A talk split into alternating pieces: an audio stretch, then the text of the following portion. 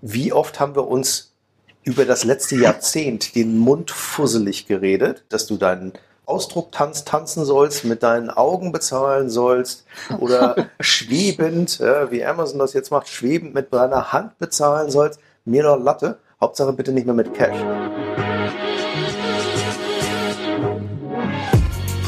Payment and Banking, der Podcast aus der Mitte der Fin, Tech und Payment Branche.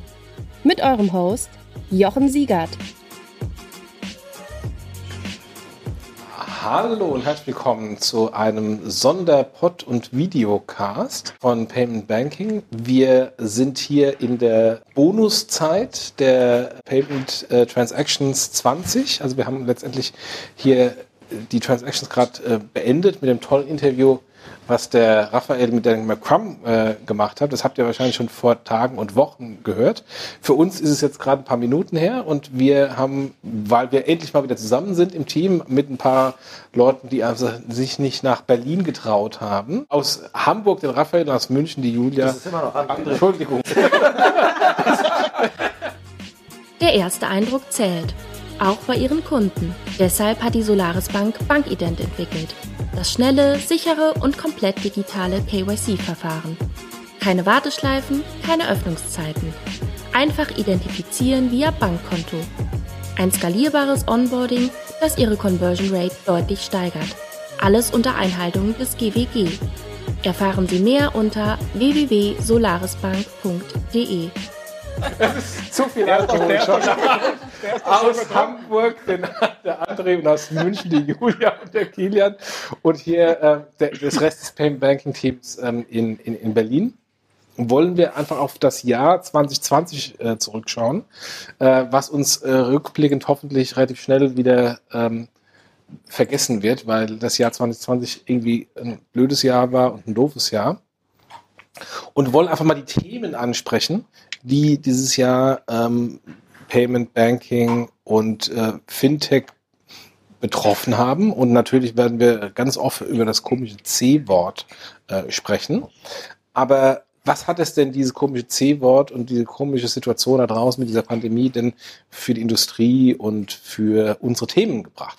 Und das wollen wir einfach mal diskutieren äh, in der losen Runde bei ein bisschen Alkohol und das Essen kommt ein bisschen später. Deswegen haben wir das Problem, dass wir Alkohol getrunken haben auf nüchternen Magen ähm, und mal schauen, da kommt bestimmt was Tolles bei raus. Ich wollte, hatte das mal runtergebrochen auf ein paar Themen, Lending Boom, Payment Boom, Trading Boom ähm, und die ganzen Bankthemen. Und lasst uns doch einfach mal in Medias Res gehen und äh, das ganze Thema überlegen. Es startete für uns auch mit einer Krankheit, nämlich äh, mit der ähm, Payment Exchange hier im Soho-Haus und wir sind alle nach Hause gefahren und waren alle krank mit einer Grippe. Das stimmt. und vielleicht war es schon Corona. Wir sind jetzt alle schon durch. Vielleicht war es schon Corona. Es wäre gut, wenn es Corona schon war, aber auf jeden Fall waren wir alle krank. Der eine mehr, der andere weniger. Ähm, und, äh, und dann ging es eigentlich relativ schnell im, im, im März mit, mit Corona und dem ersten Lockdown. Und das hat natürlich signifikante Auswirkungen gehabt auf ähm, unsere Industrie. Und lass uns doch am besten mal das ganze Thema Lending ansprechen. Insbesondere, weil die Miriam sich jetzt gerade selbstständig gemacht hat in einem neuen Startup mit Banksware, was ja das ganze Thema Lending, digitales Lending und Lending-Plattform darstellt. Und äh, die ach so alte KfW hat äh, plötzlich ganz wieder ähm, großen Boom äh, ähm, bekommen, indem die KfW die Notkredite rund um Corona äh, dargestellt hat.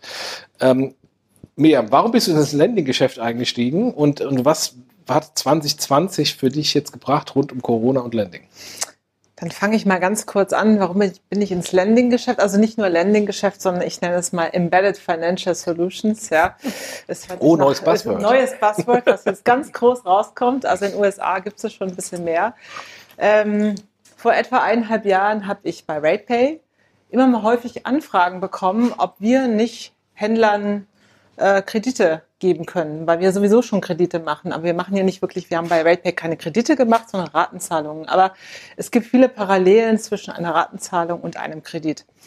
Ähm, das fand ich so interessant, weil es, es häufte sich an Anfragen und ich habe mir damals angeschaut, was es so gibt und ich habe festgestellt, es gibt diverse Plattformen, es gibt Marktplätze, aber es gibt niemand, der das so macht wie RatePay, so in Realtime fast und äh, ganz schnell.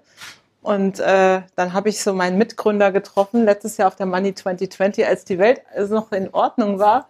Wir uns überlegt haben, wir wollen das machen. Und äh, da auch bei RatePay mein Vertrag ausgelaufen ist äh, im August, ähm, gab es einfach neue Chancen, vielleicht auch nochmal was Neues zu machen. Ähm, und wenn du einfach merkst, und so hat es bei RatePay auch angefangen, 2009, du bist sehr stark mit den Kunden in Kontakt und die Kunden fragen nach etwas und du merkst, es gibt es nicht, da fing etwas in mir an zu brodeln, wo ich dachte, vielleicht muss ich es doch nochmal machen. Und äh, das würde mich schon echt interessieren, das nochmal auszuprobieren, ob man das nicht schaffen kann, eine wirklich coole Lösung zu bauen für Online-Kredite. Und äh, im, im Zuge dieser Online-Kredite haben wir einfach auch gelernt, dass man vielleicht auch noch mehr machen kann, weil wenn du dir die Welt anguckst, es wird immer mehr, es geht immer mehr in Plattformen, der Handel findet auf Plattformen statt, du buchst dein Auto in einer Plattform. Ähm, Im Prinzip dreht sich alles irgendwo auf einer Plattform, wo du dir irgendetwas besorgst. Dort sind Aggregatoren, dort gibt es ganz viele Händler und die brauchen alle irgendwelche Dienstleistungen mit Geld. Und es gibt immer weniger Banken. Es ist komplizierter geworden, sich die Dinge zu besorgen. Also haben wir uns überlegt, wir wollen einfach die Dinge einfach machen und da etwas Neues machen. Ja, und äh, das hat dann immer mehr Form angenommen. Ich habe dann das auch mit meinen Investoren besprochen, ähm, dass ich das gerne machen wollte. Und die haben mir das genehmigt. Ähm, die haben gesagt, okay, dann finde mal gute Nachfolger für dich bei RatePay. Das habe ich getan. Ich habe mega tolle Nachfolgerinnen und Nachfolger gefunden. Ich bin noch bei RatePay, aber ich bin aus dem operativen Geschäft raus und habe jetzt seit September dieses neue Startup. So und jetzt äh, durch die Corona-Geschichte hat es ja noch mal einen ganz anderen Wandel bekommen, weil wenn du dir anguckst, warum sind eigentlich so viele Kredite gar nicht verteilt worden, auch von diesen Notkrediten, dann hing es oft daran, dass da zu wenig Incentive für die Banken war, das zu tun und zu, zu viele manuelle Prozesse. Und es gab eigentlich noch nicht wirklich Anbieter, die diese komplette Strecke in digital gemacht haben. Die Antragsstrecke ja, aber die Kreditentscheidung dahinter nicht. Und äh, das ist, was wir gebaut haben bei Banksware. Wir haben eine voll digitale Antragsstrecke gebaut plus eine Kreditentscheidung, die dahinter liegt. Ähnlich wie bei, wie bei RatePay, aber eben mit Fokus nicht auf den Endkunden, sondern eben auf die Firma. Und wir sind in der Lage, heute mit unserer Software Kredite online zu vergeben, innerhalb von 15 Minuten inklusive Entscheidung. Und äh, Jetzt haben wir uns überlegt, das Ganze sogar zu erweitern, weil wir eine tolle Bank gefunden haben. Ich sage jetzt aber noch nicht, welche das ist. Das kommt dann demnächst, demnächst raus. Ähm, mit, mit die eben auch bei der KfW zum Beispiel als Hausbank akkreditiert ist, mit der wir zusammen ab Dezember die Corona-Hilfskredite für kleine Unternehmen vergeben wollen. Vollkommen digital. Ja, da stehen wir gerade und sind gerade so mitten im Fundraising. Es läuft aber ganz gut und ich bin sehr optimistisch, dass das richtig was werden kann. Und äh, ich glaube, ähm, es ist einfach die richtige Zeit, das jetzt zu tun. Und äh, es Fundraising gestaltet sich zwar als etwas schwieriger als vielleicht in der, als vielleicht letztes Jahr hätten wir es versucht letztes Jahr zu tun, ähm, aber ähm, ich glaube, äh, wir sind auf einem sehr guten Pfad und jetzt durch diese neue Entwicklung ähm, kann ich mir echt vorstellen, dass es sehr schnell sehr viel Traction bekommen kann. Und wenn wir das jetzt hinbekommen, dass es auch technologisch gut hinhaut, dann glaube ich, ähm, dann bauen wir gerade die Zukunft des Bankings. Jetzt bin ich mal ganz bold und sage das jetzt einfach mal so. Da würde ich mal das, das Wort dem anderen Banker geben, dem klassischen Banker, dem lieben Kilian, der ja in seiner äh, Rolle als Geschäftsführer von unserem Blog ähm, rund um Corona versucht hat, mit der Hausbank einen äh, Notfallkredit für uns arme äh, Gesellschaft zu beantragen und in diese Probleme gestoßen ist, die äh, vermutlich nicht nur wir hatten, sondern viele andere auch, nämlich dass die vermeintlich coolen Neobanken, die ja die Welt revolutionieren, alles cool machen, irgendwie plötzlich rund um dieses Corona ähm, die Probleme ihrer Kunden nicht lösen konnten, weil sie diese Notfallkredite nicht anbieten konnten. Kilian, erzähl mal, wie das war. Ja, also erst erstmal, dass du mich als klassischer Banker äh, bezeichnest. also, du bist aber der Deutschen Bank, oder? das aber das Wort klassisch finde ich schon ist, schon, ist schon schwierig. Ja? Ist, also ich glaube, meine Mutter würde sagen, dass sie das noch erleben darf. Ja aber, ähm, aber die Erfahrung, also Erfahrung war natürlich ernüchternd, weil erstmal Hausbank, also wir, wir sind in Anführungsstrichen natürlich bei, einem, bei einer Neobank oder sowas in der Art mit unserem Konto bei der, von, von Payment and Banking. Da konntest du das Thema natürlich erstmal direkt vergessen. Ja? Also kurze, kurze Anfrage beim Support, kurze Antwort, äh, nö. Ne? Dann habe ich versucht, irgendwie ein Corona-Hilfspaket zu beantragen, bin erstmal schon darauf gekommen, dass es in der ganzen KfW-Geschichte nur eine einzige Bank gab mit einem wirklichen Online-Antrag. Ja, der Rest hieß Filiale. Und meine Motivation zur Filiale zu gehen, irgendwie, wenn ich das Thema doch eher abends vom Sofa heraus mache, war so sehr überschaubar. War fairerweise noch in der Prä-Deutschen Bankzeit. Jetzt könnte ich irgendwie runtergehen und das machen, aber andere Geschichte. Ähm, bin bei der GLS Bank am Ende gelandet, die wenigstens eine Online-Antragsstrecke hatten. Also den ersten Teil, den, den Miriam meinte, okay, haben sie irgendwie hingekriegt. Wobei Jetzt haben wir auch ein Konto bei der GLS Bank. Wobei da auch Ja. irgendwie das wichtige Wort ist, Kilian. Also die Genau, irgendwie ist es. Wir haben es wir haben's aber einigermaßen jetzt hinbekommen. Wir haben das Konto immer noch. Ich habe schon die dritte Mahnung bekommen bezüglich der Kontogebühren, die ich nicht bezahlt habe, weil wir es natürlich nicht nutzen. Weil ähm, die Frage eben genau danach war, ja, sind Sie denn schon seit mindestens 24 Monaten bei uns in der Hausbank? Ich so, nein, ich habe das Konto gerade beantragt. Ja, dann geht der Kredit nicht. Das ist genauso eine Online-Kreditsentscheidung, die man eigentlich einfach hätte automatisieren können. Man hätte diese Regel natürlich hinterfragen können, weil was macht das für einen Sinn? Ähm, also ich hatte, wir hatten alle Daten bereitgestellt, bereitgestellt, die du brauchst für Umsatz. Aber es ist immer noch in der Kreditentscheidung der Klassiker, wenn ich nicht x Monate bei der Firma bin, bekomme ich keinen. Das war meine Erfahrung. Resultat, wir haben immer noch keinen. Das heißt, die, der, der Das heißt, wir vermeintliche, brauchen Sponsoren und müssen uns ja, gut, das brauchen wir immer, aber der vermeintliche Boom der Neobanken, der ähm, ja Der hier aus Berlin äh, so ähm, revolutionsartig und wellenartig über die Finanzdienstleistungsindustrie hinweggerollt ist, ist durch Corona so ein bisschen geädet worden. Corona. Ich glaube, also wenn man böse ist, sagt man, wenn ich einmal die Bank gebraucht hätte, ja, und da habe ich sie ja wirklich gebraucht, weil wir einen Kredit wollten, dann ist sie nicht da. Das Konto war nicht speziell. Das Konto hätte ich bei 100 anderen Banken auch aufmachen können. Ja. Das ist jetzt nicht deutlich besser, das ist vielleicht ganz schön mit der UX und so weiter, aber eigentlich ist es ein stinknormales Konto. Und jetzt habe ich einmal die Bank gebraucht oder wir haben einmal die Bank gebraucht und sie war nicht brauchbar. Und das ist eigentlich eine relativ bittere Erkenntnis in der Phase, dann, wenn es eng wird, äh, wird es schwierig. Mike, du bist ja ein äh, bekannter Kritiker äh, des Online-Bankings, der ähm, etablierten Banken und äh, das Online-Banking bei den Neobanken ist ja bekanntlich viel besser und viel cooler und die Apps sind viel cooler. Ähm, wenn du jetzt äh, Kilian hörst, der sagt, wenn es einmal die Bank braucht, dann war sie nicht da. Ähm, was sagst du das als äh, Fanboy einer dieser Neobanken? Ich, du hast meinen Artikel leider nicht gelesen, wo ich ja genau das Gegenteilige behauptet habe. Ähm, also zunächst einmal, äh, glaube ich, muss man sehr stark unterscheiden zwischen äh, dem B2B-Kontext, in, in dem wir jetzt hier unterwegs waren. Und ich, äh, wenn Kilian den Prozess beschreibt, ich war quasi live dabei. Ich weiß auch, wie Kilian mit zweiten Vornamen heißt, weil ehrlicherweise ich ja die Antragsstrecke für dich ausgefüllt habe. ähm, Vielleicht war das auch das Problem. Vielleicht war auch das das Problem. Das war immer ganz lustig, weil ich habe dann in der Hotline angerufen und die haben mich dann gefragt, wer sind Sie? Da habe ich gesagt, naja, ich bin nicht der Herr Thalhammer und dann durfte ich gerade wieder auflegen.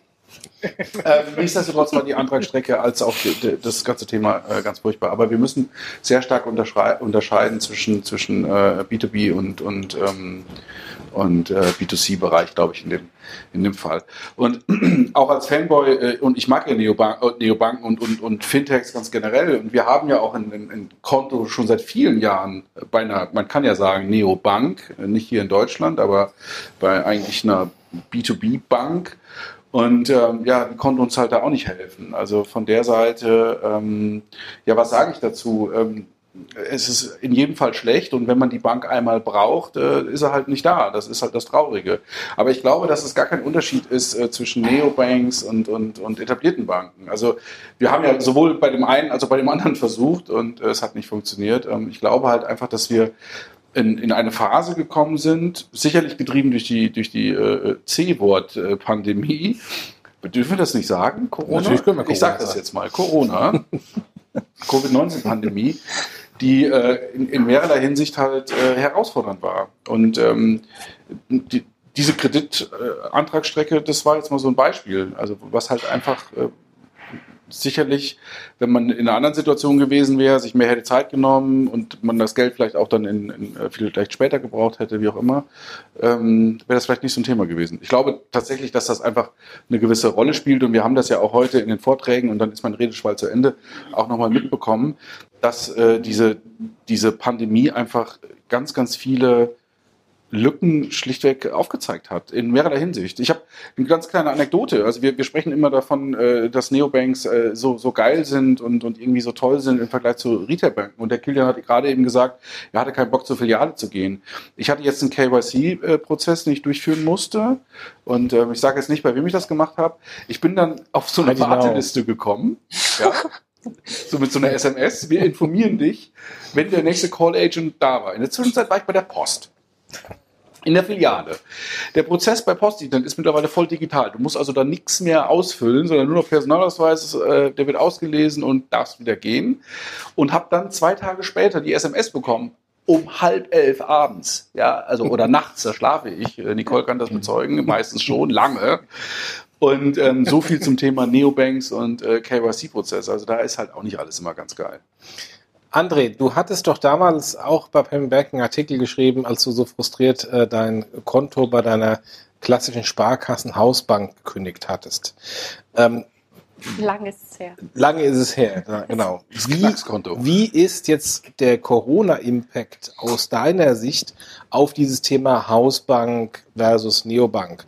Ähm, ist das jetzt das große Comeback der, der klassischen Hausbank?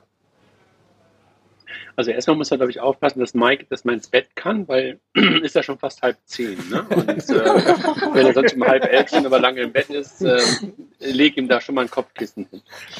Ähm, also ich glaube, was wir halt gesehen haben im, im, im Rahmen von, von Covid, ist einfach, ähm, dass durchaus die ein oder andere Bank plötzlich eine Relevanz zurückbekommen hat, nicht, weil sie, glaube ich, so geil war oder so geil ist, sondern einfach des deshalb, weil ähm, die KfW, die nun mal einfach für diese ganzen Notkredite verantwortlich ist, bis dahin halt nur klassische Banken ongeboardet hatte. Und das war, glaube ich, jetzt nichts, was die Banken selber zu beeinflussen hatten, also die klassischen, sondern was einfach der Situation geschuldet war, dass bis zu dem Zeitpunkt auch, glaube ich, keine Neobank ähm, darüber nachgedacht hat, ernsthaft sich für Förderkredite oder für Notfallkredite zu akkreditieren. Also so toll ist das ja auch nicht, durch so einen Prozess bei der KfW zu laufen. Und so viele Prozesse oder so viele Kredite sind das ja im normalen Leben nicht, wenn nicht so eine Pandemie daherkommt. Also würde man sagen, das war einfach nur mal großer Zufall. Haben Banken das ein Stück weit, also klassische Banken, ein bisschen die, die Schubladen aufmachen, klassische Banken das jetzt gerade für sich ein Stück weit nutzen können, ja auf jeden Fall. Und wir haben das ja in der Bank auch selber gemerkt, dass wir gesehen haben, okay, ähm, da gibt's gerade wirklich einen Kunden-Need und den wollen wir im Grunde genommen, äh, nicht nur im Grunde, mit dem wollen wir, den müssen wir erfüllen, um einfach Teil der Lösung zu sein. Und das bedeutete für uns in der Bank, und jetzt spreche ich mal als Kilian klassischer Banker, ähm, dass wir dann in der Tat ähm, plötzlich sehr, sehr viele Sachen, die bis dahin auch bei uns eher nicht so richtig digitalisiert waren, versucht haben, wirklich auf die Stelle zu digitalisieren. Und das hat, glaube ich, in der Bank sehr stark geholfen, weil diese Notsituation, die ja nun einfach immer noch da ist und aber vor allen Dingen ja im März, April sehr, sehr greifbar war, dazu geführt hat, dass alle auch ja wirklich helfen wollten und es dann auch von ganz oben ähm, den Willen gab, da zu unterstützen. Und ähm, Insofern ähm, kann ich sagen, ähm, war das schon, Jochen, um auf, auf deine Frage zurückzukommen, ein Stück weit eine ganz gute Chance für die klassischen Banken auch zu zeigen, dass sie halt dann genau in diesen immer wieder auch früher von ihnen heraufbeschworenen Krisensituationen dann in jeglicher Situation für den Kunden da sind. Ob in der Filiale, die ja dann teilweise auch aufgelassen wurde, als auch digital. Also hat schon durchaus ähm, ein Stück weit Selbstvertrauen dem einen oder anderen auch vielleicht zurückgegeben. Christina, du bist ja als Journalistin in der Startup-Szene hier in Berlin seit langem unterwegs. Mhm. Wenn du dir jetzt mal so eine, so eine Outside-Perspektive nimmst und siehst, dass jetzt die klassische Bank durch diesen, durch diesen speziellen Covid-Fall ein, einen Boom erfährt, glaubst du, dass das nachhaltig ist oder glaubst du, dass es nur so ein temporäres High ist und dann wieder alles gut wird aus Sicht der Startup-Welt und dann alles komplett digitalisiert wird und äh, am Ende des Tages doch die Neobanken ähm, das, das Spiel gewinnen? Also zunächst würde ich ja, glaube ich, auch erstmal unterscheiden, um welche Fintechs, oder Fintechs wir eigentlich sprechen. Also es sind ja nicht alle sozusagen, gucken ja jetzt nicht alle automatisch in die Röhre, weil es jetzt eine, eine Pandemie gab. Es gibt ja durchaus auch Profiteure dieser, dieser Entwicklung. Ähm, also ich glaube, tendenziell ist es schon so, dass ähm, sich, also nicht nur in Berlin, sondern natürlich auch deutschlandweit die Fintechs insgesamt selber auch auf den Hosenboden setzen mussten. Also es war ja schon eine Zeit lang so das Gefühl, ähm, da wir sind jetzt die jungen Wilden, wir rocken hier den Laden und uns kann gar nichts mehr. Und ich glaube, sie sind einfach mal ein bisschen zurechtgestutzt worden, haben auch nochmal ihre Prozesse hinterfragt, auch vielleicht nochmal einen Kundenservice oder Produkte, die sie auch anbieten mm, und haben jetzt, wie soll ich sagen, ähm, eine Phase bekommen, einfach auch nochmal zu überlegen, sind wir wirklich noch am Kunden dran und ist das Versprechen, was wir haben, ähm, ist das wirklich noch das, was unsere Kunden wollen? Oder ähm, zeigen Nutzer jetzt eben auch, nicht nur tolle ähm, Produktstrecken sind super, sondern wir brauchen vielleicht auch einfach einen gut funktionierenden ähm, Kundensupport oder ähm, ne, es ist eben nicht nur alles, es muss nicht nur schön aussehen, sondern es muss auch funktionieren. Und mhm. da ist natürlich, glaube ich, bei einer großen, breiten Zielgruppe, die noch lange nicht so digital sind, wie wir immer alle denken, mhm. dann auch froh, wenn sie nochmal in die Filiale gehen können. Unabhängig davon glaube ich aber dennoch, dass ähm, die Fintechs das verstanden haben und ähm, da jetzt auch wieder enorm aufholen werden. Mhm. Nicole, Filiale ist ein interessantes Stichwort. Ähm, jetzt sind plötzlich die Filialen zu. Die, die Kreditantragsstrecken, die Mike und, und, und Kilian äh, nutzen wollten, gehen jetzt nicht, weil ähm, ich nicht mehr klassisch in die Bank gehen konnte und mein Banker den Kredit physisch beantragen konnte, sondern ich muss zwangsweise eine digitale Antragsstrecke haben. Das hatten andere Banken nicht, haben es vielleicht schnell gestrickt. Wie siehst du die Zukunft der Bankfiliale post-Covid? Wenn wir mal irgendwie drüber nachdenken, dass wir irgendwann, irgendwann 2021 wieder zu einer Normalität zurückkehren, wenn es denn wieder eine Normalität in dieser alten Form gibt. Das ist ein bisschen wie vom Klassenlehrer abgefragt zu werden. ähm, also erstmal würde ich sagen, dass diese ganze Covid-Pandemie so flächendeckend einmal so aufgerollt hat, was eigentlich äh, äh, unser ganzes Land so an Nachholbedarf hat. Also ob es jetzt bestimmte Prozessoptimierungen sind, Prozessstrecken, die gemacht werden, äh, ist egal, ob wir in unsere Branche gucken, in die Digitalisierungsbranche sowieso. Ähm, ich glaube, das Konzept äh, Filiale hat äh, weiterhin Bestand und das ist, glaube ich, das, was du eben gesagt hast, Christina. Ich glaube, wir sind lange noch nicht so weit, dass wir alle abgeholt haben mit dem Thema Digitalisierung. Ähm, das, äh, Neobanken sind für, also ich, ich kann jetzt keinen genauen Prozentsatz der Bevölkerung sagen, aber das hat überhaupt noch keinen Wert, auch äh, ob jetzt das Thema mobiles Bezahlen irgendwie nochmal an Aufschwung durch das alles gewinnt.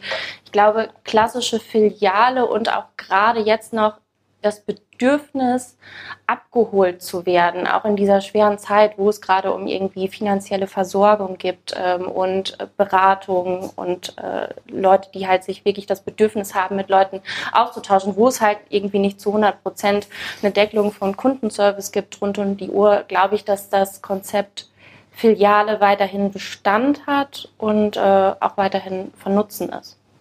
Ja, das, man darf es halt nicht vergessen. Ne? Also ja. Ich kann es immer nur bei meiner Mutter sagen. Für die ist es im Moment das Größte, dass sie jetzt weiß, wie sie Geld aus dem Bankautomaten bekommt. Und die ist noch nicht so richtig alt.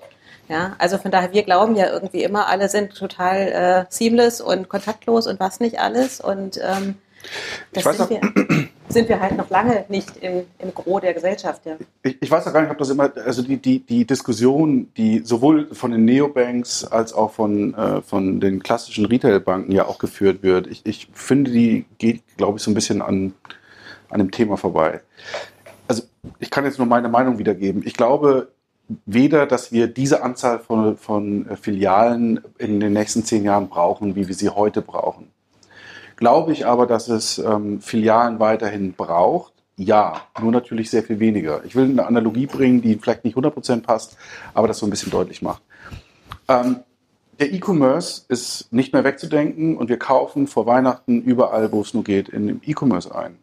Und trotzdem schafft es beispielsweise Apple mit den Retail-Stores immer wieder neue Stores aufzumachen, weil sie halt eben völlig anders konzipiert sind, als äh, einfach nur ich bestelle oder ich kaufe ein Produkt. Da geht es um Beratung, die haben die Genius Bar.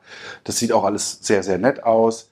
Und ich glaube tatsächlich, dass so eine Zukunft von, von Filialen generell, das hat auch überhaupt nichts mit Banken zu tun, sondern ganz generell, ähm, ich gucke übrigens irgendwie euch an, ähm, ganz generell, ähm, dass das eine Zukunft sein kann, dass Filialen anders konzipiert sein müssen, dass es nicht mehr diese Flächen braucht.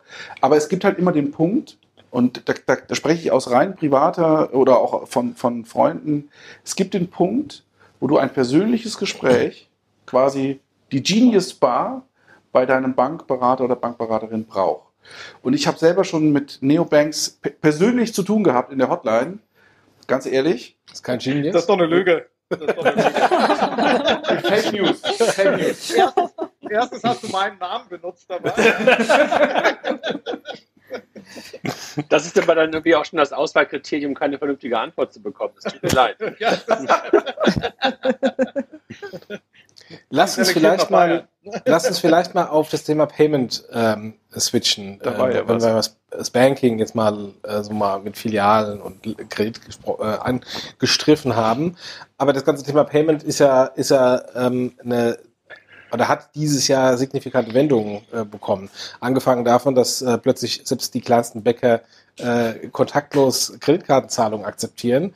Äh, Covid hat was geschafft, was äh, ähm, der Kundenbedarf äh, seit Jahren oder Jahrzehnten nicht geschafft, geschafft hat. Und äh, gleichzeitig ähm, diese ganze Online-Payment-Thematik sehr stark ähm, angestiegen ist aufgrund äh, des Booms des Online-Shoppings, weil die Geschäfte zu waren und wie bekomme ich dann meine Sachen? Ich muss sie online bestellen. Ähm, Julia, wie hast du wie hast du das gesehen mit, äh, mit Covid und den, dem plötzlichen Online-Payment und Online-Shopping-Boom? Hm. Julia hat keine Bücher und, und kocht nicht. Ja, genau. Aber ich shoppe den ganzen Tag im Internet, deswegen kann ich dazu ganz viel sagen. Nee, also äh, aus persönlicher Perspektive erstmal, und ich glaube, so ging es vielen. Im März, äh, als das Ganze mit, ähm, mit der Pandemie so losging, glaube ich, waren wir alle ziemlich verhalten. Also ich habe da jetzt nicht großartig online geshoppt, ehrlich gesagt. Das kam erst so nach ein paar Wochen. Und ich glaube, da gibt's ähm, vom E-Commerce her auch viele parallel zum Payment, ähm, dass es halt so im März, April alles jetzt noch so ein bisschen verhalten war, vielleicht sogar weniger Umsätze als sonst. Aber danach ging das, glaube ich, nach und nach wieder zurück und äh, wenn nicht sogar mehr Umsätze, als das, als das vorher der Fall war. Und ähm, die Gründe dafür sind natürlich extrem vielfältig. Also wir haben, glaube ich, äh, viele neue Onliner jetzt, also stationäre Händler, die jetzt neu ins Online-Geschäft irgendwie eingestiegen sind, weil sie keine andere Wahl hatten, weil sie halt stationär nichts mehr verkaufen konnten. Ähm, ich glaube generell, die, die schon online waren, haben vielleicht auch ihre Produktpalette erweitert oder irgendwelche anderen Zusatzangebote ähm, angeboten irgendwie. Und es gibt natürlich auch ein paar Branchen, die jetzt, ähm, die jetzt im E-Commerce gelitten haben und wo auch das Payment gelitten hat, logischerweise. Ne? Wenn ich jetzt auf die ganze Mobility-Branche gucke, Airlines und so weiter und so fort, wenn wir da Payment Provider hatten oder auch halt POS-Geschäft, äh, wenn wir Payment Provider hatten, die sich auf Airlines oder POS-Geschäft ähm, fokussiert haben, die haben jetzt wahrscheinlich während Corona halt ähm, auch nicht so viel Vergnügen gehabt, wenn man das mal so sagen darf. Ja, wobei Summer hat auch ordentlich zugelegt. Raphael, hat Sommer zugelegt? Ich habe da, ich hab da die Tage bei, bei Finanzszene und anderen Artikeln gelesen. Der, Herr Doms hat da, glaube ich, mehr, mehr, mehr Interesse. Nein, aber ich glaube, dass ähm, das, was wir durchaus gesehen haben, und da musste ich, hatte ich innerlich meinen mein innerlichen Reichsparteitag, ähm, als irgendwie in dieser komischen Boulevardpresse dann groß drin stand, Cash ist dreckig, benutzt es nicht mehr wegen Covid-19. Davon abgesehen, dass das ziemlich Humbug war, wie oft äh, bei dieser Boulevardpresse. Aber da dachte ich halt auch so, ja, hervorragend. Ähm, wie oft haben wir uns über das letzte Jahrzehnt den Mund fusselig geredet, dass das, dass du dein, mit deinem Tanz, Ausdrucktanz tanzen sollst, mit deinen Augen bezahlen sollst oder schwebend, ja, wie Amazon das jetzt macht, schwebend mit deiner Hand bezahlen sollst, mir doch Latte. Hauptsache bitte nicht mehr mit Cash. Lustigerweise kommen wir jetzt an den Punkt, erinnert ihr euch noch so zurück? So vor drei, vier, fünf Jahren gab es in Berlin so die ersten Hipster-Läden, die dann anfangen Cash Only. Mhm. Jetzt hast du immer mehr Läden, wo plötzlich Cash Only ist. Wo du eigentlich jetzt Cash only oder Card Äh, only? Card Card only. only. Card only, ja? Also, wo, wo du vorher Card Den hatte ich auch.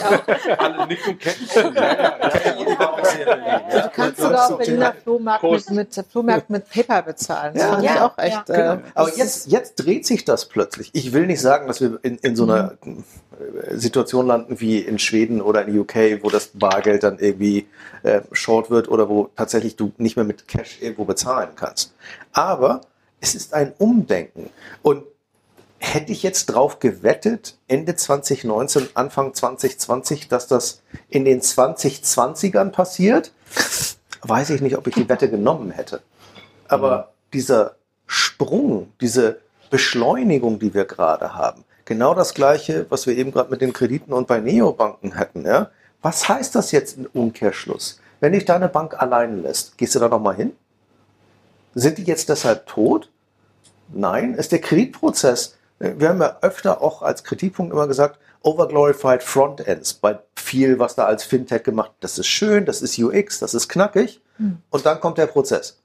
Und sei es, dass es ein KYC-Prozess ist oder dass es ein Kreditentscheidungsprozess ist, du musst halt an diese gruseligen Prozesse ran. Und wenn uns doch eins gezeigt hat, und wir reden gerade so, als ob das jetzt weggeht. Also glaubt irgendeiner daran, dass wir in 2021 wieder zurück zur Normalität sind? Ich, ich nicht. Es geht nicht um Hoffnung. Es geht nicht um Hoffnung, Mike. Es geht um, es geht, es geht um wirkliche Überzeugung. jetzt, nein. Ja, Kommt drauf an, wie man Normalität werden wir definiert. schon haben, aber eine andere. Ja, eine andere Ja. Normalität, aber wa- was ich meine ist, der Kreditbedarf von Mittelständlern oder von kleinen und Mittelständlern, der wird immer noch enorm sein. Glauben wir, dass die Reisebranche wieder zurückkommt? Ich weiß es nicht. Glauben wir, dass 50 Prozent der Cafés wieder aufmachen? Kommt darauf an, wie oft wir jetzt dieses Auf und Zu und Auf und Zu machen. Und wie oft wir uns das als Gesellschaft leisten wollen oder können, diese Hilfsprogramme aufzusetzen. Was, was mich in der, in, der, in der Diskussion interessieren würde, wenn wir so auf das Jahr 2020 äh, schauen, war Covid-19, also es ist immer schwierig zu sagen, ob Covid-19 für irgendwas gut war, aber hat Covid-19, sagen wir es mal anders formuliert, der Fintech, also ich sage jetzt auch bewusst Fintech-Branche geholfen oder eher nicht? Weil ich hatte so, also das ist ja auch jetzt so ein bisschen so, so, so ein Gespür oder ein Gefühl. Ich hatte so den Eindruck, dass die Menschen da draußen und äh, gerade im B2C-Bereich ganz andere Sorgen hatten, außer jetzt irgendeinen Robo-Advisor auszuprobieren. Mhm. Oder äh, eine Neobank-Konto zu eröffnen. Ja, bei den Robo-Advisor Aber- lustigerweise tatsächlich nicht. Ja, ich, deswegen frage ich ja. Also wollte ich das gerade sagen. Aber Trading, Trading zum Beispiel ist Ja. da völlig abgegangen, Mike. Ja. Also das ist ein Mhm. B2C-Modell und ähm, trotzdem ist das Thema doch komplett durch die Decke gegangen. Haben also, Sie die Corona-Hilfe jetzt- angelegt oder, oder, oder was haben? Nee, ich glaube, den war langweilig. Nee, Den war Die Leute, die Leute absolut. Zeit. Menschen, Menschen war langweilig, absolut. Ja, und ähm, da kam es ja wie absolut dazu. Also Kilian, bin ich genau bei dir. Ja, und es war, glaube ich, auch, dass Leute ja versucht haben, solche Prozesse auch mal für sich zu gewinnen und auszuprobieren. Jetzt, wie du sagst, ist, ist, ist, die Zeit war da, das zu machen und Ja, auszuprobieren. nach Aufräumen, Putzen, Steuererklärung machen, kommt Traden. Häkelkurs? ist Ja, und die, ist und die Kurse sind natürlich auch in so einen runtergegangen. Ne? Prozess Ja. einzuladen. und, und, und, und, und Raphael, mal ganz im Ernst, du hast ja einfach eigentlich auch weniger Ausgaben, wenn du halt ständig zu Hause bist. Ja, das hilft. Also ich meine, klar, du kannst jetzt, du kannst ja sagen, irgendwie, du renovierst und wie bitte? Das hilft. Was sagst du? Äh, Hast du dir die Schlange im Baumarkt gesehen? Ich habe genau ein einziges Ja, ja, Mal, genau. weil ich irgendeine Kleinigkeit haben wollte. Das habe ich auch nie wieder gemacht. Klar, Das mehr Geld, um einfach zu traden. Aber, aber, aber lass uns bei dem, bei dem Trading bleiben. Ähm, die, die Robo-Advisor waren ja irgendwie so als das Beste seit geschnitten Brot angekündigt worden. Und hat jetzt dieser Trading-Boom und diese sehr starke Volatilität der Börse nicht ein Stück weit zu einer Entzauberung der Robo-Advisor geführt? Also wenn ich mir die Performance des einen oder anderen marktführenden Robo-Advisors anschaue, ist die so, naja, also ist der Robo von Corona entzaubert? Raphael? Ich habe dann André? Kilian? Ich habe eine Theorie. Ich glaube, der, der Robo hat ja erstmal in der Nicht-Corona-Zeit davon gelebt, dass er sein Zeug von selber gemacht hat. Er war ja der Robo und hat da lustig irgendwie angelegt. Jetzt haben, jetzt haben einerseits die Performance nicht gepasst und das andere, was wir gerade gesagt haben, auf einmal hatten Leute Zeit, wieder selber zu traden und haben gemerkt, dass der Robo gar nicht so toll ist ja, und legen jetzt wieder selber an. Also ich glaube, das war so ein bisschen das indirekte Entzaubern des Robo-Advisors. Ja, und ich glaube, das ist auch ein schwieriges Marktumfeld. Ne? Also wenn du dir anguckst, wie tradest du vernünftig? Hast du so eine Strategie? Ähm, Robo-Advisor nennen sich ja Robo, weil sie halt irgendeine Strategie verfolgen. Du hattest ja plötzlich solche Ausschläge, ja, einmal 500 Punkte nach unten, einmal 600 Punkte nach unten. Die, der Volatilitätsindex war so dermaßen kirre, dass selbst die Profis das nicht hinbekommen haben. Wie du das dann noch modellieren willst und vorwegnehmen willst, ich glaube, das ist ein bisschen unfair. Ich glaube aber tatsächlich dran, dass du, dass Leute sich jetzt, das ist ja auch eine Chance. Covid-19 war meine Meinung und meine Sicht der Welt zählt ja. Und die ist genauso gut wie die eines Profis. Ja? Wenn ich in den Lockdown reingehe und keiner mehr reisen darf und keiner mehr fliegen darf und jedes Land irgendwie die Türen zumacht, macht das vielleicht Sinn, keine Lufthansa-Aktien zu kaufen. Mhm. Ja? Ähm, und ich kann dann ja auch spekulieren, wer könnte denn der Gewinner sein? Und damit hast du ja plötzlich ein Zurücksetzen auf Normal Null. Jede Meinung zählt. Wir sind genauso schlau wie allen anderen. Also kann ich auch genauso gut traden.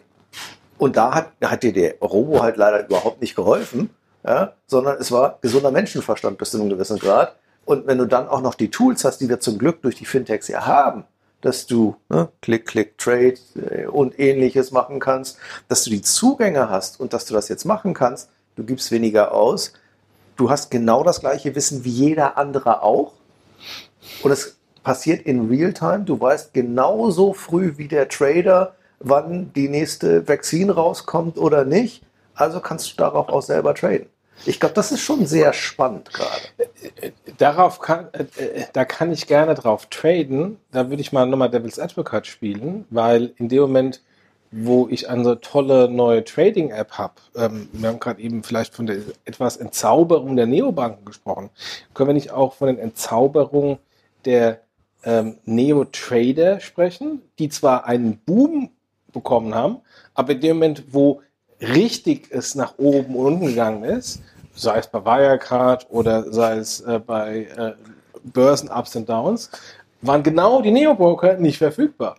Ja, also ja, wenn wir zum Aber Beispiel nicht nur so, die nicht. Ja, genau. Aber ne, Sorry. also wenn, wenn du Robin Hood dir anguckst in den USA, was bei großen Schwankungen dann halt einfach die äh, Schotten dicht gemacht hat, jetzt kannst du sagen, ja, bei deiner Online-Bank hättest du noch traden können.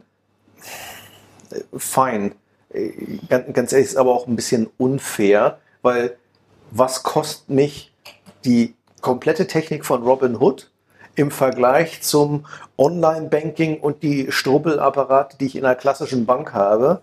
Ähm, da vergleicht man, glaube ich, ein bisschen Äpfel mit Birnen. Das ist unfair. Okay. André, du sagtest ja auch so, das ist eine unfaire Sicht. N- Naja, weil, weil halt irgendwie auch nicht nur die, die ähm, neuen Player nicht da waren, sondern durchaus halt auch einige der, der ähm, etablierten Player ja auch nicht da waren, weil es ja teilweise auch Market, äh, Market Maker waren, die eigentlich ähm, weggebrochen sind und gar nicht die, die Frontends der, der, ähm, der Neo-Broker. Und dann kommt, glaube ich, hinzu, ähm, was dann teilweise die Neo-Broker in die Knie gezwungen hat, ist natürlich, dass die Touchpoints von denen so viel höher sind wie die von den normalen Brokern, dass es bei denen halt so richtig auffällt. Ist das scheiße? Klar, bin ich bei dir. Ne? Müssen die da irgendwo nachholen? Ja. Aber dummerweise sind die natürlich auch teilweise am Ende der Kette ähm, und sind dann auch nur so gut ähm, wie die Systeme, die halt auch teilweise davor sind, die dann leider teilweise auch noch ein bisschen äh, Oldschool-Systeme sind. Überlegen, ich glaube, wir hatten das ja alles schon mal. Ja? Also, als die direkt, ich kann mich erinnern, mein Direktanlagebankkonto war auch ein paar Mal unten. Als, da war es keine Pandemie, sondern da war es der Börsengang von irgendeinem ähm, new, neuer Marktding.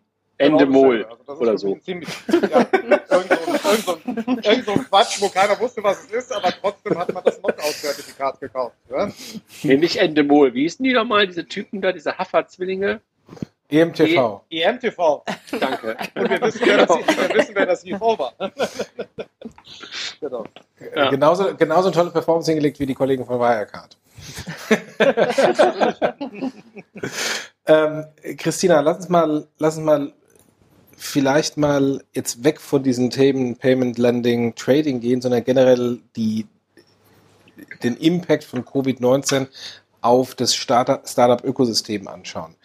Wir haben ja nicht nur positive Effekte, Beispiel Lending und Payment, wir haben auch negative Effekte, dass die Leute ihre Finanzierung nicht bekommen haben. Miriam hat am Anfang gesagt, dass die Finanzierung im Moment sehr schwer ist. Mhm. Wir haben insofern ja auch etliche Finanzierungen, die geplatzt sind, Mhm. auch etliche Fintechs, die aus dem Markt geschieden sind. Mhm.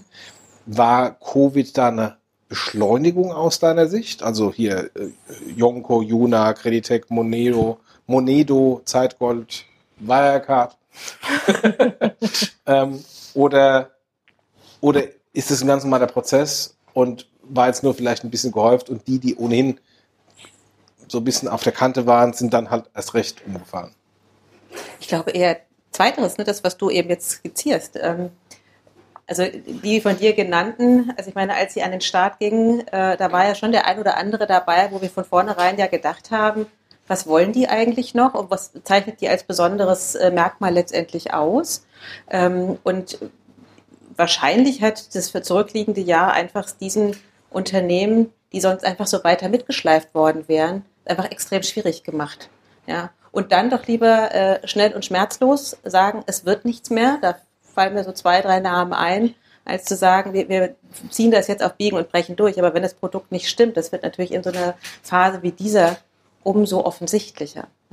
Ich könnte mir vorstellen, dass der Impact von, von Wirecard auf die Branche am Ende vielleicht sogar größer war als die äh, Covid-19-Pandemie. Du meinst Wirecard als White Label Bank und Genau, also nicht nur das auf, auf der einen Seite, aber auch generell, ähm, dass äh, Wirecard als Fintech äh, der Branche insgesamt, was den Ruf betrifft, nicht sonderlich gut getan hat. Kilian, was sagst du denn da? Was, siehst du, dass da das Wirecard einen Impact auf die Fintech-Industrie hatte? Im Positiven, im Negativen oder neutral?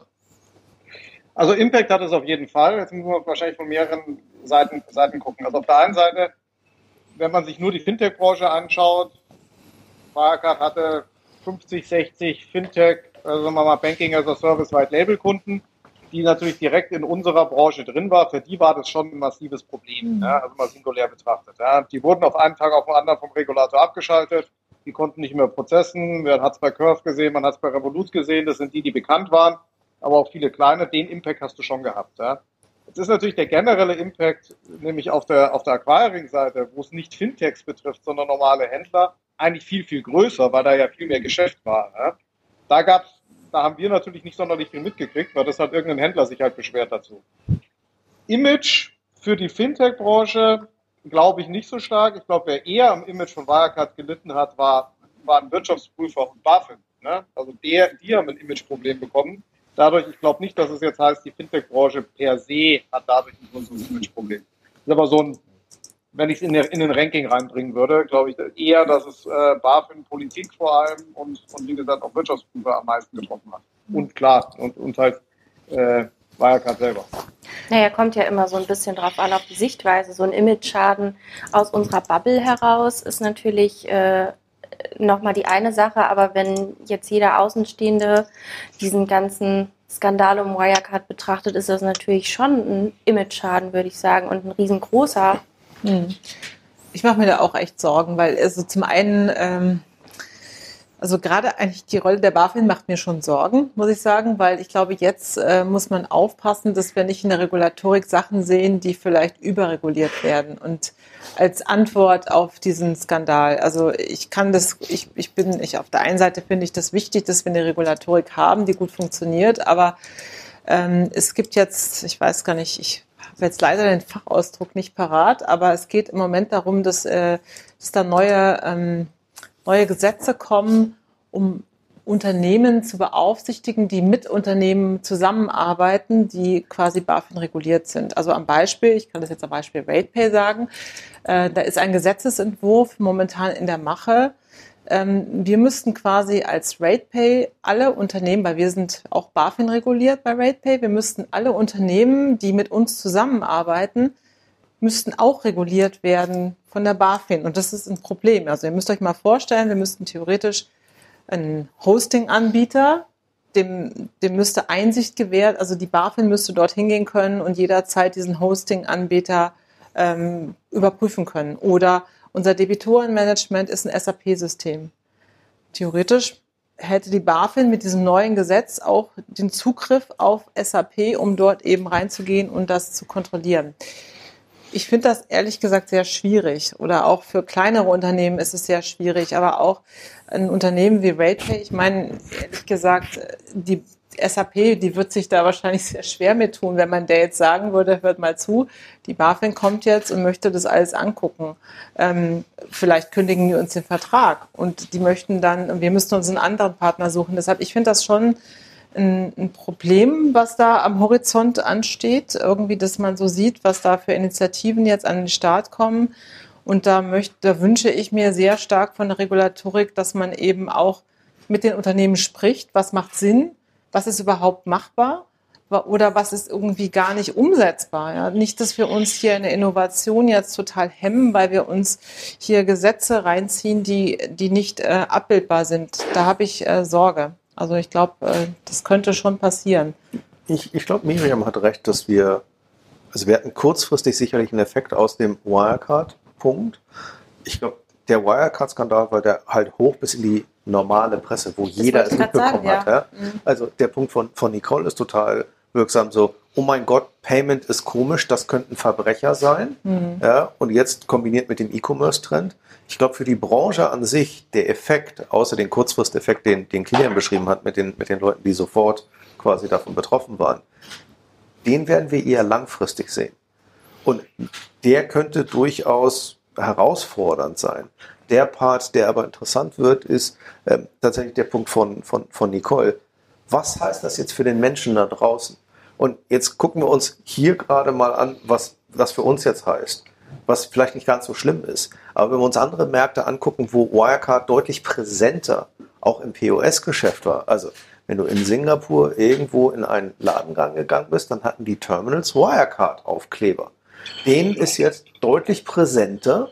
Ja, da ist eine Firma hops gegangen und ich konnte jetzt plötzlich nicht mehr bezahlen und diesen Namen habe ich unterschwellig tausendmal am Tag gesehen und gesagt. Also ich glaube, das, das muss man sich auch regional anschauen.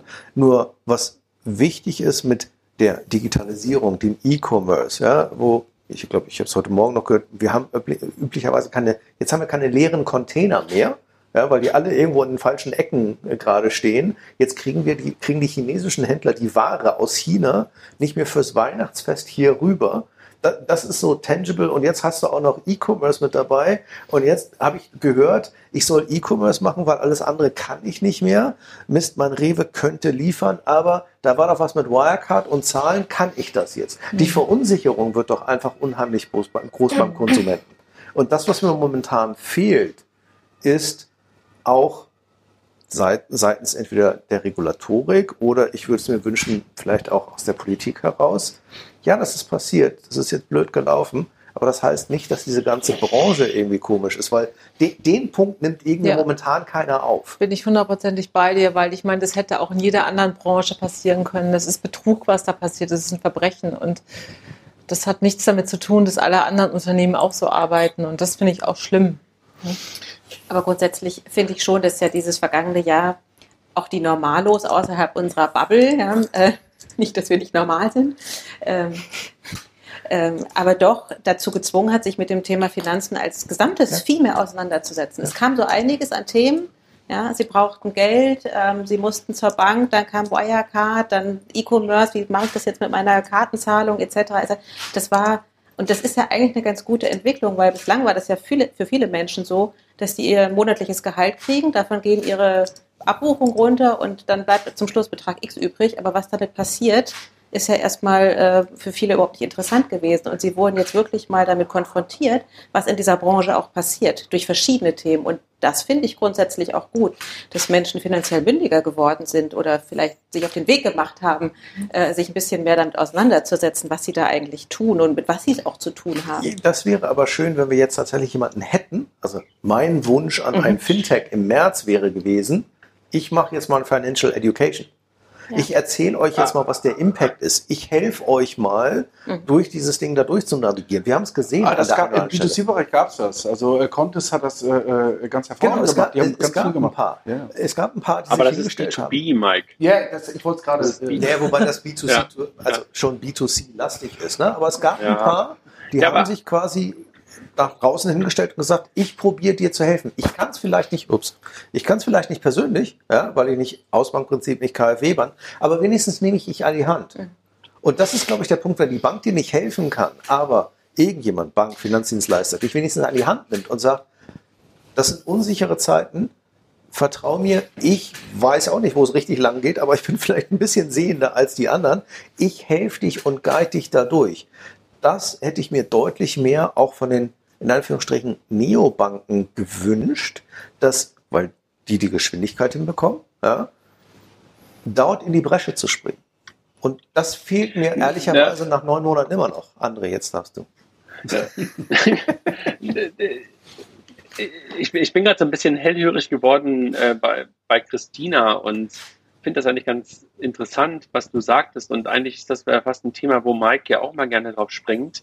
Eigentlich ist gerade die Zeit, wenn ich richtig verstehe, Christina, die, die so ein bisschen nach Personal Finance Management, um mal in den Terminologien der 2000er zu bleiben äh, oder äh, reinzugehen, ähm, schreit. Ne? Also irgendwie gibt es da momentan keinen, der wirklich dem Endkunden hilft. Liegt das einfach daran, Ja. dass wir gerade kein oder dass wir nicht so im Fokus standen als Endkunden, weil wir kein finanzielles Problem hatten, sondern dass es eher so ein B2B, also ein Business-Thema war? Was Also- glaubt ihr? Also kommt das möglicherweise noch? Ja, also dass, dass die Endkunden nicht im Fokus standen. Ich glaube auch, das ist so eine Sicht aus unserer Filterblase. Also wir dürfen nicht vergessen, viele hatten Kurzarbeit, viele hatten wirklich weniger Geld am Ende des Monats zur Verfügung. Und ähm, ich kann das auch äh, aus, äh, oder wir können das aus dem äh, Freundes- und Bekanntenkreis äh, erzählen, die dann wirklich anfangen mussten, so ein Stück weit einfach auch nachzurechnen und zu gucken, wo geht die Kohle hin. Weil dann machte sich so ein Netflix-Vertrag, der irgendwie doof abgeschlossen war, oder ein Handyvertrag ist ein besseres Beispiel, dann schon eher bemerkbar, als wenn jeden Monat 300 Euro mehr auf dem Konto sind. Also von der Seite ähm, glaube ich, dass der Bedarf da war. Ist dieser Bedarf gedeckt worden? Äh, Christine hat es gesagt, Raphael hat es gesagt, äh, nee. Ich, ich weiß ehrlicherweise nicht, ob ähm, es gab ja vor, was war das gestern oder vorgestern, das Announcement von Google Pay 2.0. Ja? Ge ge genau. Wenn das nicht eigentlich Ja. mit Absicht in einem Ja. Land, was nun mal ganz offensichtlich, wenn man den Zahlen glaubt und der Wissenschaft glaubt, ja, struggelt am meisten mit Covid-19, dann ist das die USA. Wenn du dort nicht jetzt gerade mit einem PFM, der tief integriert ist, rausgehst, ich weiß nicht, ob sie es vorgezogen haben, aber das Timing hätte eigentlich nicht besser sein können. Mhm. Lass Ja, uns das haben sie auch angesichts gerade mal angekündigt. Ne? lass uns angesichts der Zeit Da noch bin ich mir nicht ganz. Kilian, Kilian? musste widersprechen. Ja, ja, ich wollte nochmal auf der, also die, die Zielgruppe in den USA, um auf dein Beispiel einzugehen, ja, die eigentlich ein finanzielles Problem hat und die die Zielgruppe für PFM ist, da würde ich ein Fragezeichen dran machen. Ja. Ob die in der Lage ist, mit dem, was Google da macht, umzugehen und den Effekt zu generieren, den sie brauchen, ne, daraus. Ich glaube, da sprichst du in der falschen Zielgruppe an. Ja. Sie haben da, nicht, da musst Sie du haben deutlich nicht weiter unten 1000 anfangen. Euro, Sie haben nicht, Sie haben nicht die 1000 US-Dollar teuren iPhones. Ich glaube, wenn du bei Android und dann Google bist, dann landest du vielleicht, glaube ich, eher schon dran. Aber let's agree to disagree. Lass uns angesichts der Zeit nochmal ein Thema nochmal anreißen. Äh, wir haben das Thema Lending gehabt, wir haben das Thema äh, Payment gehabt, wir haben das Thema Trading gehabt, äh, bis hin zu Personal Finance Management. Ähm, es gibt noch, noch ein weiteres Thema ähm, und das ist das Thema Homeoffice ähm, und die neue Art zu arbeiten. Ähm, jetzt sind wir, jetzt sind wir, äh, haben wir irgendwie drei Leute da im Stream, die im Homeoffice sitzen oder zwei im Homeoffice, einer im richtigen Office. Ähm, und wir als äh, Gesellschaft von Payment Banking sind äh, eine virtuelle Firma, äh, die in Siegen, in Berlin, in Frankfurt-Bonn, in Hamburg und in München sitzt. Ähm, und wir haben dieses neue Modell oder vermeintlich neue Modell des virtuellen Arbeitens, des Homeoffice-Arbeitens eigentlich seit Jahren schon, äh, was für andere plötzlich das neue Normal war. Und wenn ich jetzt mal anschaue, wir bekommen hier äh, tolle Konferenzen und tollen Content aus Siegen präsentiert. Äh, von, von, Mike, von, von Mike. Genau das, was er sagt. von, von Mike und Nicole. Und, und eben nicht aus der coolen, tollen Stadt, äh, Fintech-Stadt und Startup-Stadt Berlin. Was hat Covid und diese Migration in Homeoffice denn jetzt plötzlich an Auswirkungen auf diese vermeintlichen Ökosysteme? Diskussion Berlin versus Frankfurt, Berlin versus München. Ist es denn überhaupt noch no notwendig, dass ich eine teure Wohnung in einer teuren Stadt habe? Oder gehe ich nicht eine Datscha irgendwo in Brandenburg oder äh, ein Haus auf Mallorca und kann da genauso gut arbeiten? Gerne beides. Gerne beides, okay. Würde ich auch gerne beides nehmen. Jetzt seid ihr ja trotzdem noch Aber in Berlin. Warum seid ihr nicht auf Mallorca? Ja. Du, Schul ein schulpflichtiges Kind, ja. Ich kann nicht so einfach weg. Ganz genau. Also wenn es jetzt nicht so wäre, dann wäre ich schon lange weg im Moment, ja. Also Aber was Aber hat das denn für so eine Auswirkung in die auf die, Richtung. auf die Startup, ähm, Startup-Ökosystem? also Julia, erstmal sorry, sorry, ich habe Hm? dich unterbrochen. Nee, ich wollte eigentlich nur sagen, dass es so ein bisschen in die Richtung geht, was Mike vorhin sagte. Ne? Also Corona hat uns ganz viele Lücken aufgezeigt, hat uns aber auch ganz krass aufgezeigt, was alles möglich ist. Ne? Und ich glaube, so ist es halt beim Arbeiten auch. Und ich glaube, dass wir, ähm, also ich kann es mir nicht vorstellen, in die alte Arbeitswelt sozusagen zurückzugehen, obwohl wir schon sehr viel online und sehr digital waren. Aber ich glaube, genau das, was du ansprichst, Jochen, das unabhängig vom, vom Ort zu sein, hat, glaube ich, eine ganz neue Dimension und eine ganz neue Diskussion auch entfacht, weil theoretisch in dem Business, in dem wir uns bewegen, ist sowieso alles online und äh, weltweit telefonieren wir mit irgendwelchen Leuten. Das ist egal, wo wir sitzen, ob wir da mitten in Berlin sind, in München oder irgendwie in der Datscha in Brandenburg. Aber das Problem, was wir gesehen haben, und das äh, können Nicole und ich aus erster Hand tatsächlich äh, berichten, ihr vielleicht in Teilen auch, obwohl wir es gewohnt waren, schon immer remote zu arbeiten bei Payment Banking, kam jetzt durch die Covid-19-Situation eine sehr analoge Geschichte dazu. Stichwort äh, Kinderbetreuung. Ja, Und- also klar, unter verschärften Bedingungen Homeoffice zu machen, ist was anderes als einfach Homeoffice zu machen. Mhm. Ich glaube, das muss man schon sehr ähm, genau unterscheiden. Aber und dann, also ich finde, es kommt dann auch immer noch mal aufs jeweilige Unternehmen an. Also es gibt Unternehmen, die haben da überhaupt keine Probleme. Und dann braucht es Unternehmen, die haben lange gebraucht, um überhaupt digitale Prozesse. Und ich weiß nicht, ob man dann vielleicht im Unternehmen auch noch mal so eine Homeoffice-Kultur in so eine Digitalstrategie ähm, integrieren muss und auch nochmal neu denken muss. Ähm, klar, was Julia sagt, ähm, auf einmal war vieles möglich, aber die, der Prozess dahin, und ich meine, jetzt sind wir schon am Ende des Jahres, ähm, da sollte es fast jeder umgesetzt haben und möglich gemacht haben, aber das war, glaube ich, gar nicht so einfach. Und Vielleicht kommen wir gleich nochmal auf das Thema Tools. Ähm, auch da gibt es ja die völlig unterschiedlichsten äh, Arbeitsprogramme, mit denen man dann zusammenarbeitet. Ähm, das war ja auch nicht jedem irgendwie klar. Welches äh, Arbeitsgerät darf ich überhaupt benutzen? Welches muss ich benutzen? Also das Mhm.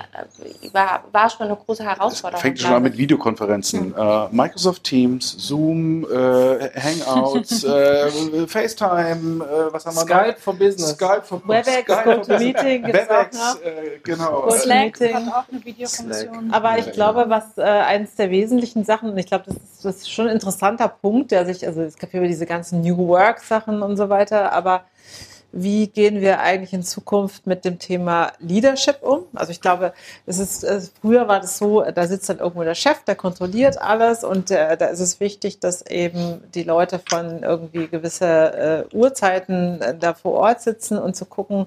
Ich glaube, viele Leute tun sich jetzt schwer, auch oder viele Führungskräfte in der alten Welt, die das nicht gewohnt sind, tun sich sehr schwer damit, äh, dieses Loslassen, dieses Vertrauen den Menschen gegenüber zu sagen, okay, ich kann das jetzt nicht richtig kontrollieren, was eigentlich mein Mitarbeiter da macht. Und äh, ich glaube, das bringt einen großen Kulturwandel äh, generell mit sich, dass sehr viel sich da ändern wird in der Zukunft, auch was Führung angeht, was, ja. was äh, wie, wie Führung verstanden wird. Und ich glaube, das setzt auch als Führungskräfte muss man sich sehr viel mehr damit beschäftigen, wie kann ich mit meinen, wie kann ich meinen Mitarbeitern helfen, dass wir nicht den Bezug zueinander verlieren und ähm, da eben auch eine gewisse Motivation da irgendwie am Laufen halten. Das ist nicht mehr so. Also ich glaube, da sind wir als, als Führungskräfte sehr gefordert und äh, das wird auch sehr viele sehr überfordern, was da im Moment passiert. Ich finde ein gutes Stichwort, das Thema Überforderung, weil ähm, ich schon von einigen gehört habe, die gesagt haben, ich hoffe, mein Arbeitgeber kommt nicht auf die Idee, unsere Büros abzuschaffen. Ja, also dieses, ne, es wird jetzt so als das Allheilmittel Homeoffice gefeiert und ähm, nicht jedem ist es gegeben. Und ich weiß noch, ich meine, wie du halt in der Moderation sagtest, also ich mache das ja schon ziemlich lange im Homeoffice. Und was ich irgendwann wirklich gelernt habe, ist eine klare Struktur und Disziplin. Und ähm, dann riefen mich die Leute an, ah, ich darf jetzt auch Homeoffice machen. Ja, und dann habe ich gesagt, du, das ist nicht so schön, wie du dir das vorstellst. Du musst mhm. das wirklich klar strukturieren.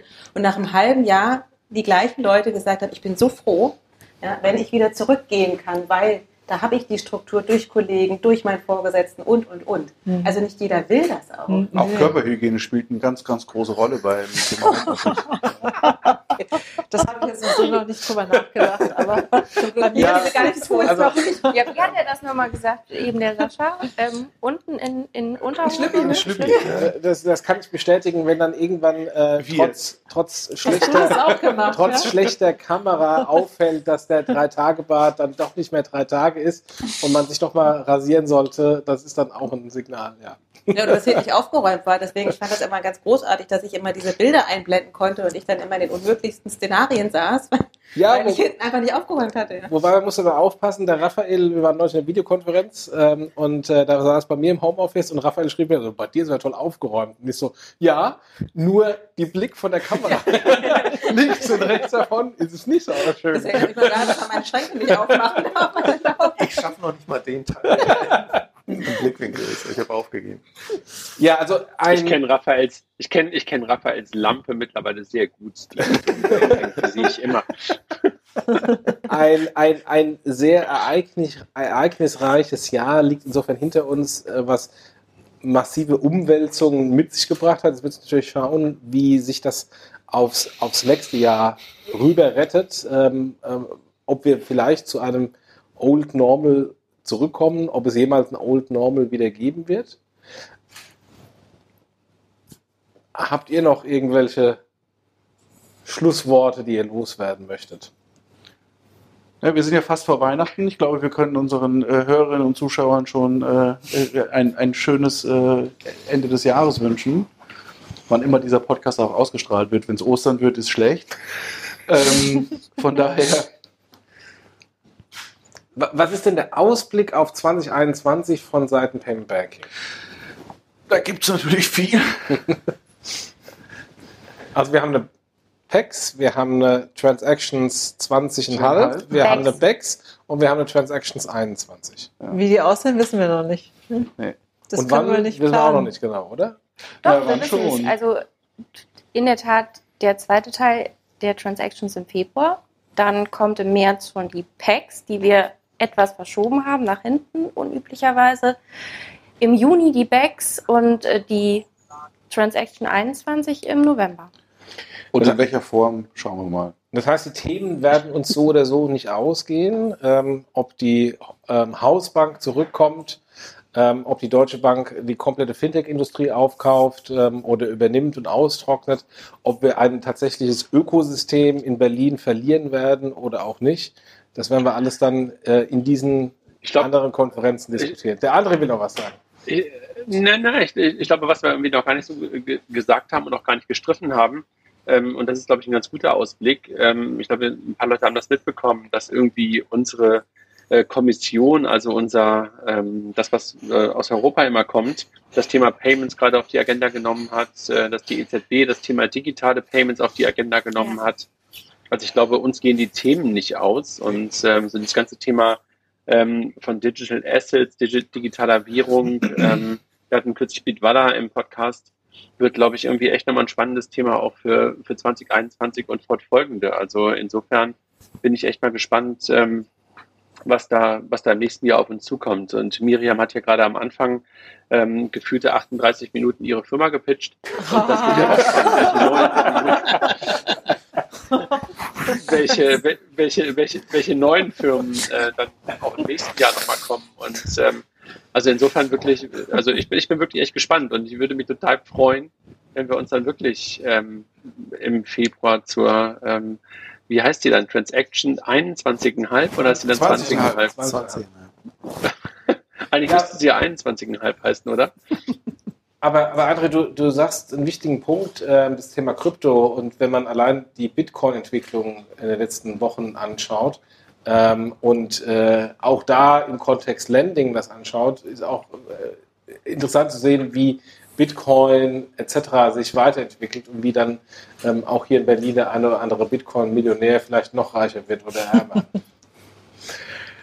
Absolut. Die Also, Themen, die ähm, Themen die, bleiben. 20, die 20, die 20.000 stehen ja gerade vor der Tür irgendwie, ne? Genau, genau. Die Themen bleiben insofern ähm, uns immer noch äh, gegeben. Ähm, sie werden sich äh, weiterentwickeln. Das Thema bleibt spannend.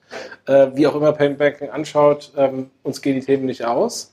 Ähm, und äh, wir freuen uns auf ein tolles. Und äh, ganz kurz. Jo Jochen, mal ganz kurz. Die allererste Runde von Payment und Banking war ungefähr ein Raum hinter euch, hat dort damals auch als Videocast stattgefunden, auf der ersten ähm, Payment Exchange, wenn ihr euch daran erinnert. Ja. Hat damals stattgefunden. Die Runde war damals noch kleiner, Mhm. äh, war weniger divers, war eine reine Jungsrunde. Hieß der Red Pack. Ähm, und insofern, ja, genau, und äh, ein Red Pack irgendwie wirklich in der Tat nur aus Ratten, Rädchen, Feten, äh, haben wir mittlerweile dazu gewonnen. Freut mich total. Also die Runde ist größer geworden und sie ist deutlich diverser geworden, jedenfalls in weiblicher Form. Ansonsten äh, vom Alter noch nicht wirklich so richtig. Sind irgendwie, ähm, ähm, also uns fehlt noch ein bisschen andere Diversität, aber kommt noch, ne? Wir spielen das nochmal aus, das, äh, den, den, den alten, das alte Video und äh, dann könnt ihr nochmal den, ich weiß, wann war das, 2014? Fünf Jahre, ja. ja. Ja, im Januar Das sind es fünf Jahre. Ja, dann könnt ihr du nochmal so den, Überschwang ziehen dazu. Ich will das nicht sehen. merkt, Pro die, Jahr gibt's die bei Haarfarben des einen oder Gibt's anderen. YouTube. Das ist das erste Video, was wir unter Payment and Banking online stellen. Ich danke euch für eine illustre Runde, ein Parforce-Ritt durch äh, die Entwicklung des Jahres 2020, was natürlich unter dem großen C-Wort äh, stand, ähm, mit einem interessanten Ausblick auf das Jahr 2021. Und ähm, gerne auch von euch, liebe Zuhörer und Zuschauer, äh, Feedback, wie ihr das gesehen habt, ob ihr äh, denkt, wir haben ein paar Themen vergessen, wir haben sie ignoriert, vielleicht auch bewusst ignoriert. Ähm, gerne, gerne Feedback und dann treffen wir uns hoffentlich gesund in ähm, spätestens der äh, Transactions 20,5 im nächsten Jahr wieder. So sieht's aus. Macht's Ciao. gut. Tschüss. Tschüss, tschüss, frohe Weihnachten. Frohe Weihnachten. Ciao.